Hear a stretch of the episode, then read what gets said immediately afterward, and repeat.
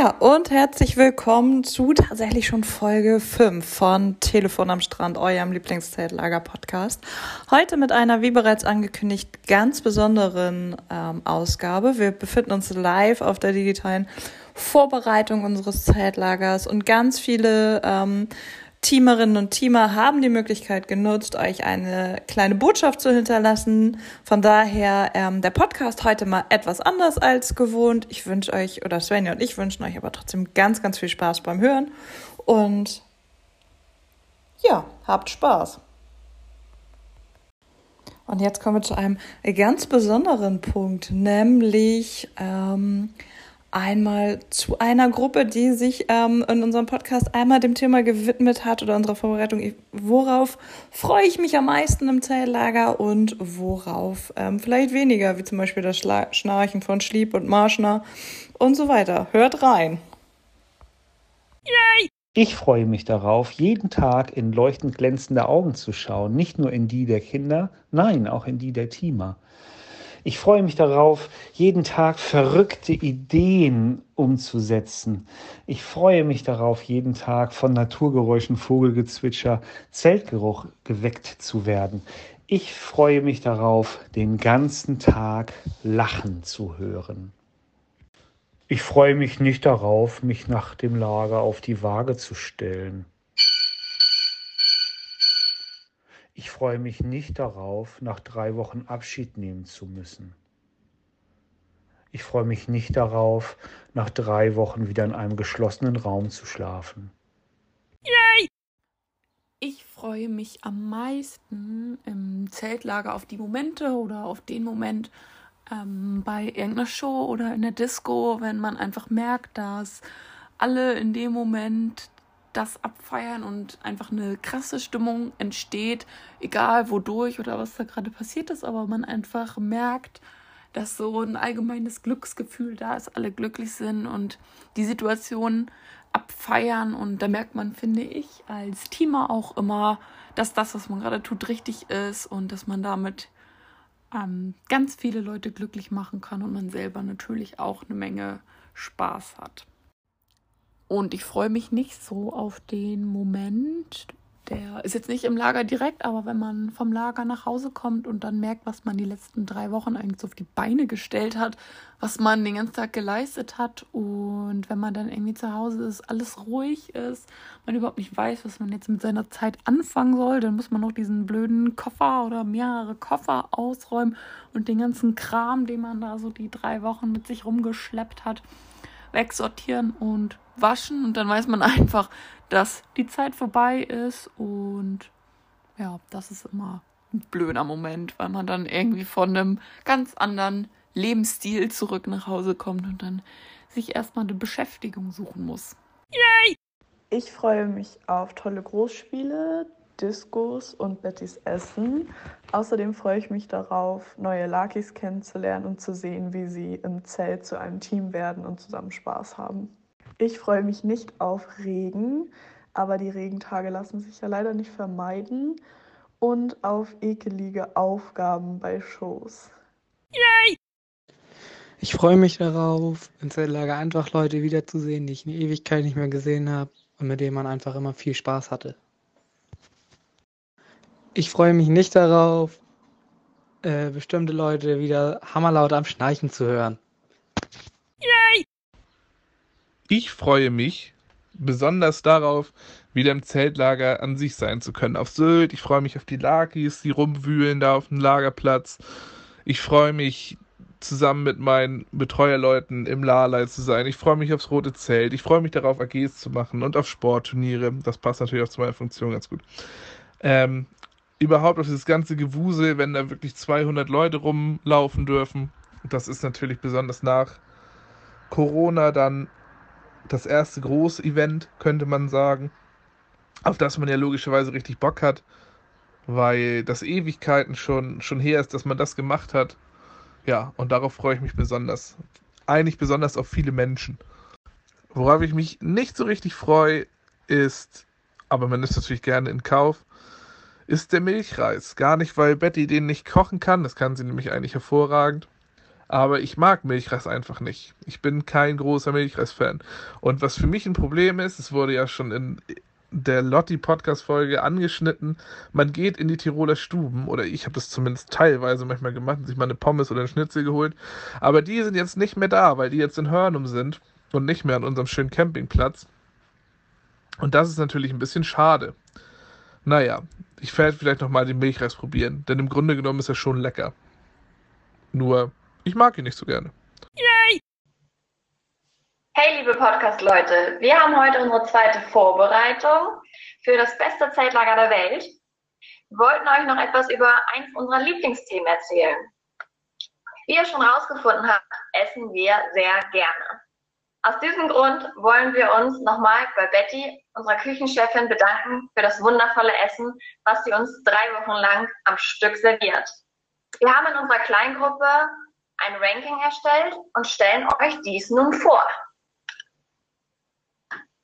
Genau, auf Platz 3 ist bei uns gelandet. Richtig lecker Tortellini mit Käsesoße. Das war früher das traditionelle, äh, traditionelle Essen nach dem Fahrtentag wenn man den ganzen Tag unterwegs war, die Insel erkundet hat, dann noch vielleicht im Kino war, ist man ins Lager gekommen abends und es gab Tortellini mit Käsesoße. Den Fahrtentag gibt es leider nicht mehr, aber trotzdem freuen wir uns immer wieder über dieses Essen. Genau, und auf Platz 2 befindet sich der gut bekannte Brunchtag, welcher von 10 bis 12 Uhr stattfindet. Und da gibt es alles, was man sich nur vorstellen kann. Es gibt Pfannkuchen, Brownies, Croissants, Pudding, sogar Mousse Schokolade dann gibt es aber auch noch so herzhafte Dinge wie Chicken Wings, Pizza und natürlich ganz viele Brötchen mit jeglichem Aufstrich. Und dann auch noch die gute, beka gute bekannte Rühr Rühreistation und auch noch ganz viel Obst und Säfte. Die einzigen, die nur darunter leiden, ist leider die Küche, da sie so viel abwaschen muss, aber auch schon Tage davor anfängt, das Essen vorzubereiten. Natürlich ist die Nummer eins der Backfisch-Freitag, denn jeder weiß, zum Backfisch Freitag, das, das gehört einfach zusammen. Und das Beste ist, wenn Betty dann ihren Ketchup-Zupfel rauspackt und alle sich viel zu viel Ketchup auftun und das mit drei Backfischen noch nicht leer gegessen haben. Dazu gibt es immer, weil so viel gegessen wird an dem Tag, wird dann irgendwann noch Kartoffelpü serviert, weil alle Beilagen schon weg sind, weil so viel gegessen wird, dass noch Kartoffelpü nachgemacht werden muss. Also Backfischfreitag definitiv die Nummer eins. Aber auch der Platz eins ist, dass die Reste auch sehr gut bei uns verwertet werden. Und zwar wird fast jeden Abend das Essen mit Käse überbacken. Und natürlich fehlt da auch nicht die cool, also die Soße Holly. Genau. Und das ist auch sehr lecker dann. Und ja, das waren unsere Top-Lageressen. Telefon, Telefon am Strand. Hallo, Svenja und Susi. Hier sind Büll, Niklas, Laura, Johanna, Saskia, Schmidt und Ineke wir haben einen Wunsch an den Podcast. Und zwar wünschen wir uns eine neue Rubrik. Die Rubrik lautet Mike motzt munter mit Mitarbeitern morgens, mittags und abends. Und darunter stellen wir uns vor, dass unser lieber, liebster Lagerleiter Mike jede Woche bei euch einen kleinen Spot bekommt, euch einfach mal innerhalb der Woche irgendwann eine kleine Sprachnachricht mal schicken kann. Äh, so eine Minute oder so, in der er sich einfach mal über irgendwas aufregen kann, auskotzen kann, mal ein bisschen rummotzen kann und dann können wir einfach mal hören, was ist so der Aufreger der Woche. Ähm, ich glaube, da hat er genug zu bieten. Wir glauben das ähm, und wir würden gerne Mike Motzen hören. Lieben Gruß an den Podcast. Ja, hallo liebe Susi. Ich habe mir Gedanken gemacht, äh, was ich auf deiner kleinen, auf eurer kleinen Showbühne so darbieten könnte. Und äh, ja, da fiel mir ein, vor einigen Jahren, es muss bestimmt schon so fünf, sechs Jahre her sein, da war Carsten krank. Da hatte sich was eingefangen, der fühlte sich nicht gut und musste sich einmal so aus dem Lagerleben ein bisschen rausziehen und einmal wieder zu Kräften zu kommen. Und dafür war dann im rechten Krankenzimmer. Wir haben zwei Krankenzimmer im Lagerleitergebäude. Das ist einmal das linke und einmal das rechte Krankenzimmer. Im äh, linken sind immer unsere DRK-Feen zu finden die bei sämtlichen äh, Wehwehchen oder äh, auch mal brenzligen Situationen, wenn ganz schnell ein Kühlpack vonnöten ist oder so, äh, ja, zur Stelle sind oder auch dort anzutreffen sind. Und ähm, das rechte Krankenzimmer ist eben wirklich so ein Ort, ähm, wo man auch als Lagerkind, ähm, wenn es wirklich mal irgendwie wichtig ist, einmal rauszukommen oder wenn man erkältet ist und wirklich sagt, okay, ich brauche jetzt wirklich mal einen Tag äh, in Ruhe, ohne den ganzen Trubel um mich rum, ähm, dann, dann ist das der Ort, wo man sich zurückziehen kann, beziehungsweise wo wir dann eben auch sagen oder, oder aus gesundheitlichen Gründen entscheiden, ähm, das Kind muss jetzt einmal vielleicht ein, zwei Tage ja, ganz in Ruhe schlafen. Sich einmal ein bisschen gesund schlafen. Ja, und das passierte dann eben auch äh, vor ein paar Jahren äh, mit Carsten. Ähm, dem ging es nicht gut und ja, er lag im rechten Krankenzimmer. Es ging ihm aber nicht so schlecht, dass er keine Besuche bekommen konnte. Und wir kennen es alle draußen, äh, steppt der Bär.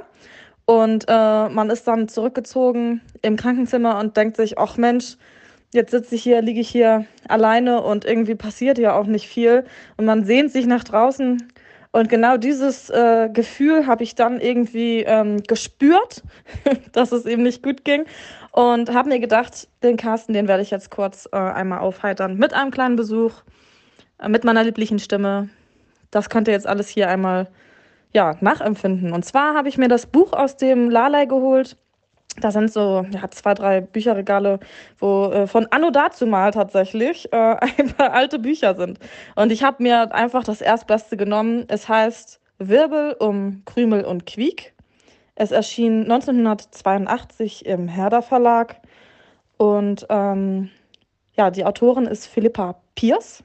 Also wahrscheinlich ist es sogar keine, genau, es ist keine deutsche Ausgabe. Die englische Originalausgabe erschien unter dem Titel The Battle of Babel and Squeak. Und ähm, ja, da würde ich euch jetzt erstmal ein paar, ja, doch erste Sätze aus dem Buch vorlesen.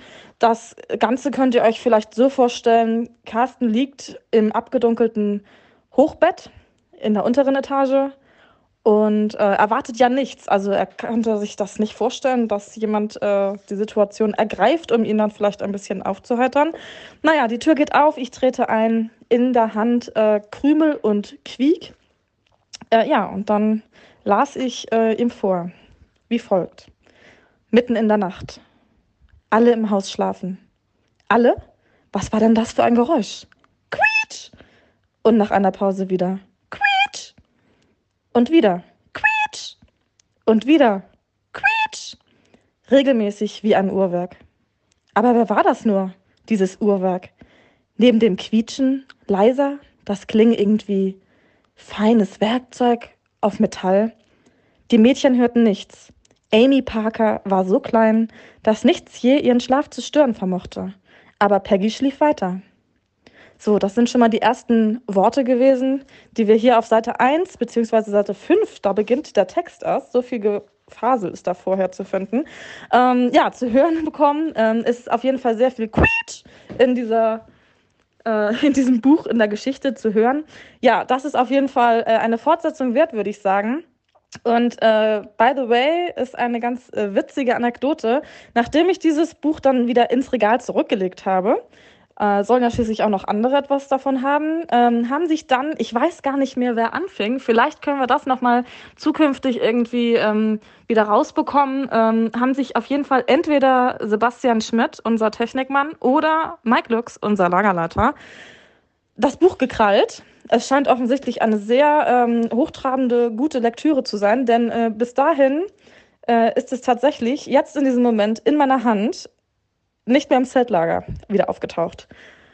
Ab und zu, ähm, wenn Sebastian und Mike sich sehen, äh, wechselt es unbe ja, sozusagen äh, den, den Besitzer. Also es ist wirklich äh, ein, ein Wanderbuch geworden und die beiden machen sich da aktuell äh, bei äh, ihren Besuchen gegenseitig oder auch mal im Zeltlager.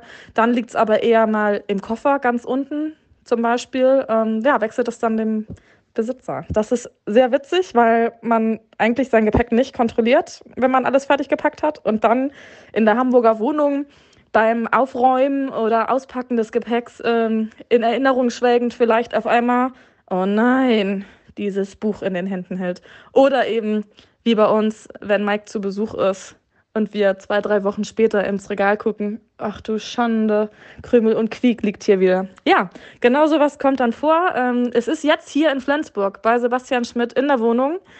Ähm, ja, Mike kann sich auf jeden Fall als nächsten Schritt auf etwas gefasst machen.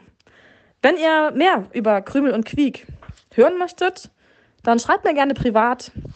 Ich würde euch auch gerne die Fortsetzung dann als vielleicht kleinen Mini-Podcast auch weiter aufnehmen. Ähm, auf Nachfrage, auf Anfrage würde ich das dann tatsächlich machen. Und ja, vielen Dank für meine kleine Showbühne, die ich jetzt auch wieder verlassen würde. Liebe Hörerinnen und Hörer, das war sie, die aktuelle Folge des fetzigen Zeltlager-Podcasts Telefon am Strand. Sonst nehmen Susi und ich uns ja immer vor, euch ein Thema der Woche vorzustellen. Und heute, nach unserem Seminartag, konnten wir euch fast alle Teamer unseres Zeltlagers vorstellen. Wir hatten, wie wahrscheinlich schon erzählt wurde, einen sehr erfolgreichen Seminartag mit vielen schönen Momenten. Es war wunderbar, alle mal wiederzusehen und mit allen mal wieder quatschen zu können. Wir haben viel geschafft und freuen uns auf die Zeit, die vor uns liegt und die kommt. Wir haben viel geplant. Und in diesem Sinne ein lautes Random Ahoi von mir stellvertretend für alle, die ihr heute kennenlernen durftet. Und bis nächste Woche.